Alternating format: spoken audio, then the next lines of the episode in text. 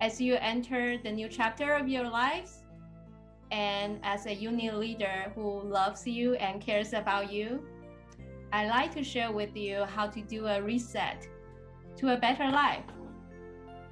We all have been a child, and if you have kids at home, you'll definitely know what it means when we say time out. We all had a year of time out because of the pandemic. And I like us to see this as a perfect God given opportunity for us to reset, to come back for an intentional reset our lives to a new level, not to resume, but a total reset, reboot, and refresh. So I look up the dictionary, what is the reset? And it says it's to make a new, fresh start due to changed circumstances, opportunities, or priorities. So how do we re-enter the world after the pandemic? What about after graduation or receiving a new diplomas? For HMI, entering the new school era? What kind of life do we want to live? Or mission we want to carry? Something to be aware of when resetting our lives after a trauma.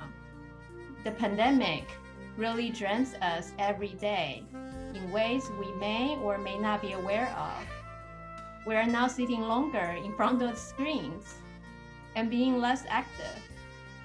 And we may not have the same energy level as we had a year ago. So we need to use what we have effectively and efficiently. So when re-entering life or readjusting everything, expect to feel mixed emotions. And this is normal. We may feel very excited and happy but on the other hand, we may also realize that things have changed. The world has changed, and we have changed. So I want us to extract the lessons learned. We don't want to waste this year of time out. And earlier this year, I asked our HMI family, faculty, and staff to share some lessons learned through the pandemic and among the many things that we shared, I like to highlight three things that we all agree. We all agree, we all feel that family and relationship are what matters the most. And health is not something to take for granted. And also, it's very important to slow down the pace to connect with each other and respect each other. So I encourage everyone to start a life journal if you haven't, to document the life lessons learned during this pandemic or during your time at UCF. So think about what have I learned? What matters the most and what doesn't matter? What about my relationship? What about the pace of my life? How do I use my time? What about happiness? So I'd like to share with you three E's to remember for a total reset to a better life. The first E is evaluate everything before resuming it. And this evaluation really involves two aspects of it. The first aspect is eliminate the non-essentials in our lives. We all had bad habits that we can get rid of are you working too hard without breaks? I know that's me. Are we spending too much time on screens and devices? We all have that. What about not being fully present when interacting with others?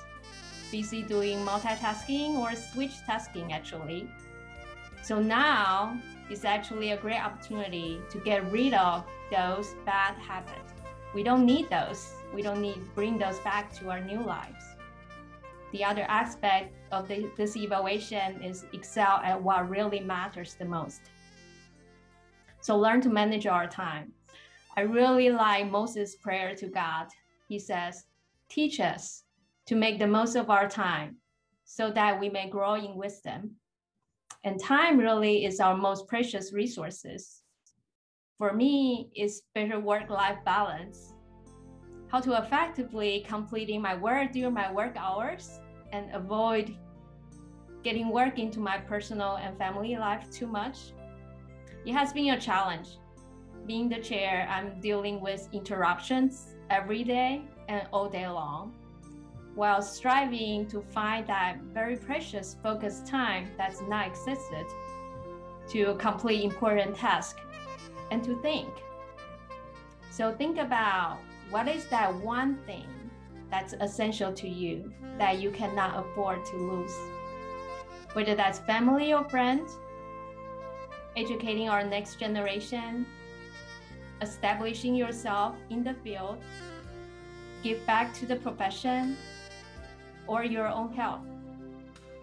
And choose good priorities while you evaluate everything before resuming it. The second E is embrace the new things.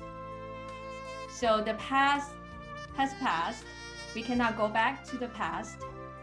However, I do want to recognize that it's actually very healthy and critical to spend time to grieve if you haven't.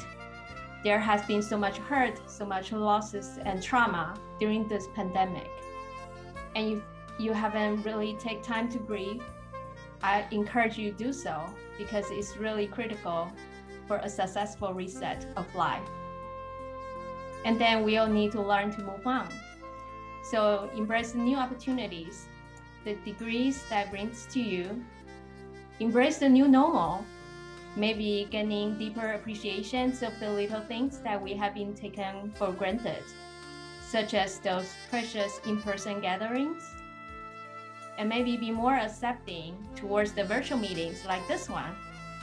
For me, it has been a blessing. Um, these virtual meetings make meetings at three different locations on the same day possible. Embrace our new school and the new broader missions that we will carry, the new ways to teach, new ways to learn, and new ways to make impact for our global and local communities.